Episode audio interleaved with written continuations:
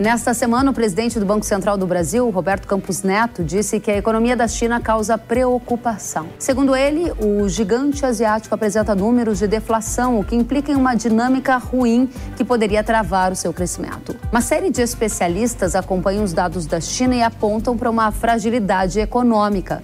Nesta semana, por exemplo, a China reduziu a taxa de juros do país para o patamar de 3,45% ao ano em uma tentativa de incentivar a economia através do consumo. Nas últimas semanas, a gente tem visto dados, por exemplo, de exportações mais fracas, deflação, PIB crescendo abaixo das expectativas do mercado. E mais recentemente, a Evergrande, gigante do mercado imobiliário chinês, entrou com um pedido de proteção judicial na Corte de Falência dos Estados Unidos, uma medida que protege os seus ativos no país dos credores. A medida aumentou o temor de que os problemas no setor imobiliário da China possam se espalhar para outras partes da economia do mundo. Para o agro, a saúde econômica da China importa, já que é o principal destino das exportações do agronegócio brasileiro. Dados da Confederação da Agricultura e Pecuária do Brasil revelam que em 2022, quase 32% de tudo que foi embarcado pelo setor teve como destino o mercado chinês. Ou seja, a gente precisa saber o que está acontecendo com a China. Corte de juros, fraqueza na economia, tem um sinal de alerta. A gente vai analisar isso com profundidade recebendo o Leandro Ruschel, que é sócio fundador da Liberta Investimentos. Ruschel, seja muito bem-vindo ao Hora H do Agro. Eu que agradeço pelo convite. Obrigada pela presença e, objetivamente, o desempenho econômico da China está decepcionando em 2023. O que está acontecendo? A gente deve se preocupar com China? Na verdade, a gente está vendo um processo natural de desaceleração depois de anos de um crescimento acelerado. A China, por vários anos, teve um crescimento de mais de dois dígitos. Uma parte desse crescimento é devido à alavancagem financeira, ou seja, empréstimos que foram feitos por empresas, por governos estaduais, é, especialmente no setor de infraestrutura, no setor imobiliário. Nós tivemos aparentemente uma expansão exagerada e agora a conta está chegando e a expectativa é de uma redução sistemática desse crescimento. O próprio Wall Street Journal, talvez o jornal mais influente do mundo, né, pelo menos no mundo financeiro, ele decretou o fim do grande boom chinês. Então a expectativa daqui para frente seria um crescimento chinês é, menor é, não só por conta desse ciclo natural, né? Os países passam por surtos de crescimento e depois param de crescer por um tempo, que pode levar até alguma recessão, mas também por conta de uma postura política. Desde que o Xi Jinping, o atual é, líder do Partido Comunista Chinês, chegou ao poder, ele adotou uma postura é, menos é, alinhada ao mundo ocidental, buscando, né, um certo imperialismo chinês. E isso tem afastado investidores, tem aumentado a preocupação no mercado. Tivemos também a pandemia que gerou a percepção percepção por parte de outros países que não seria talvez inteligente depender de um único país, é, já que em situações de emergência esse país poderia definir né, como é que essa emergência seria resolvida. Não podemos esquecer que a China bloqueou envio de recursos é, básicos aí para o enfrentamento da pandemia. Então a gente está passando por um processo que alguns analistas chamam de desglobalização, que é a volta de parque industrial para a, as economias desenvolvidas, e isso tudo deve gerar uma desaceleração da China. Então, sim, é preocupante, já que o Brasil exporta muito para a China. Quais são os riscos de um crescimento mais lento na economia da China para o Brasil e especialmente para o agro do Brasil, que tem na China o principal destino das exportações agrícolas?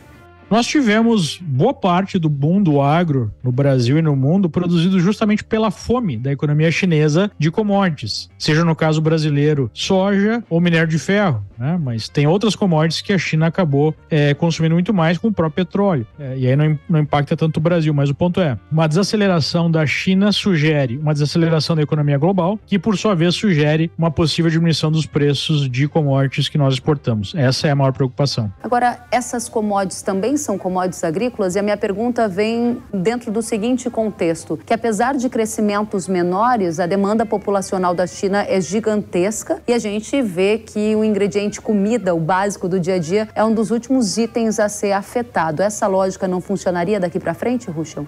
Sem sombra de dúvida, as commodities agrícolas acabam sofrendo menos do que commodities uh, como o minério de ferro, né?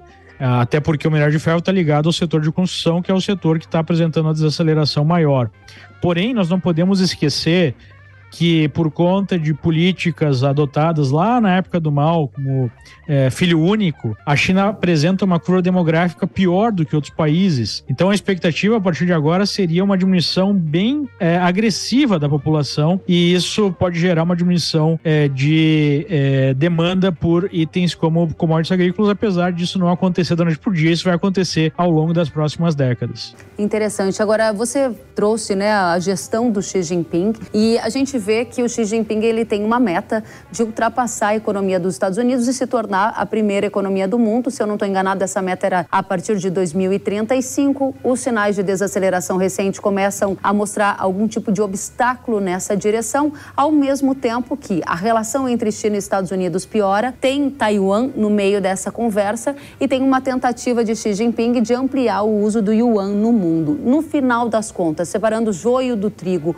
o que é que fica desse cenário em que a China tenta crescer enquanto uma economia mais importante do mundo, mas ao mesmo tempo enfrenta desafios domésticos? Você vê um horizonte disso não acontecer? da, dolar, da desdolarização da economia mundial também ser retardada? Qual é a sua visão, Ruschel? Eu acho muito difícil acreditar na morte do dólar, como muita gente vem anunciando, e isso me parece muito um cenário da década de 80, quando se anunciava que o Japão iria ultrapassar a economia americana, porque estava crescendo um ritmo muito forte. Em alguns anos, o Japão ultrapassaria. Hoje sabemos que o Japão nunca vai ultrapassar a economia americana, até porque o Japão é outro país que enfrenta um problema demográfico sério. E aumentou o número de analistas que falam é, sobre a possibilidade da China nunca vir a ultrapassar os Estados Unidos por conta dessa desaceleração. É, então há um aspecto natural, mas há também uma escolha. A China, ao invés de se integrar é, à economia global no sentido, inclusive, político, né, conduzindo o país, digamos assim, para uma é, abertura política, o Xi Jinping sinalizou uma virada nessa direção, no sentido de consolidar o poder, centralizar o poder, e isso é, produziu uma afastamento em relação às economias desenvolvidas, né? Então, me parece que aumenta a chance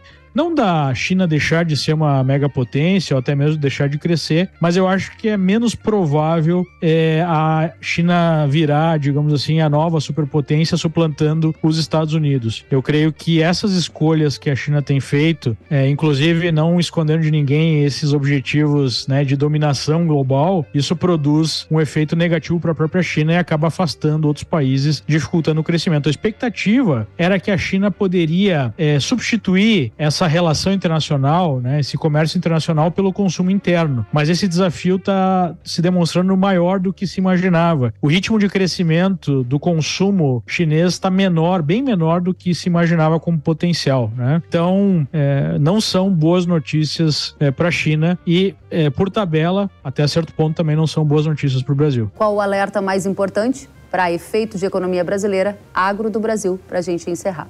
O alerta mais importante seria produzir uma não dependência da economia chinesa e buscar acordos comerciais e abertura comercial com outros países, com países desenvolvidos. Infelizmente, o que a gente está vendo, inclusive o Lula está lá na África do Sul, é um alinhamento cada vez maior com a China e até mesmo com outras ditaduras, né? Agora com o Irã entrando nos BRICS, Arábia Saudita, no que o próprio Lula chama de Sul Global. Eu creio que essa é uma estratégia equivocada. O Brasil deveria é, concentrar esforços, por exemplo, em abrir o mercado europeu né? Há uma possibilidade aí da aproximação do Mercosul com a União Europeia, o que seria algo muito positivo para o agro, já que a gente sabe que a União Europeia tem um certo protecionismo é, em termos agrícolas. Né? É, abrir esse protecionismo para o mercado brasileiro seria algo bastante positivo, mas não é o que a gente está vendo, infelizmente. Se a China cresce menos, o Brasil também cresce menos? É, se o objetivo desse governo, infelizmente é o que parece, é, é né, atrelar cada vez mais o destino brasileiro ao destino chinês ou dos emergentes, ou do que o Lula está chamando de sul global, sim, isso passa a ser quase que uma verdade inexorável. Leandro Ruschel, sócio fundador da Liberta Investimentos, obrigada pela entrevista, volte sempre.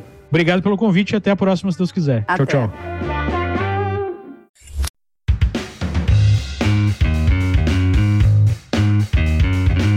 Que bom que você gostou da entrevista e ouviu todo o conteúdo. Se quiser acompanhar as atualizações, siga kellen.severo no Instagram.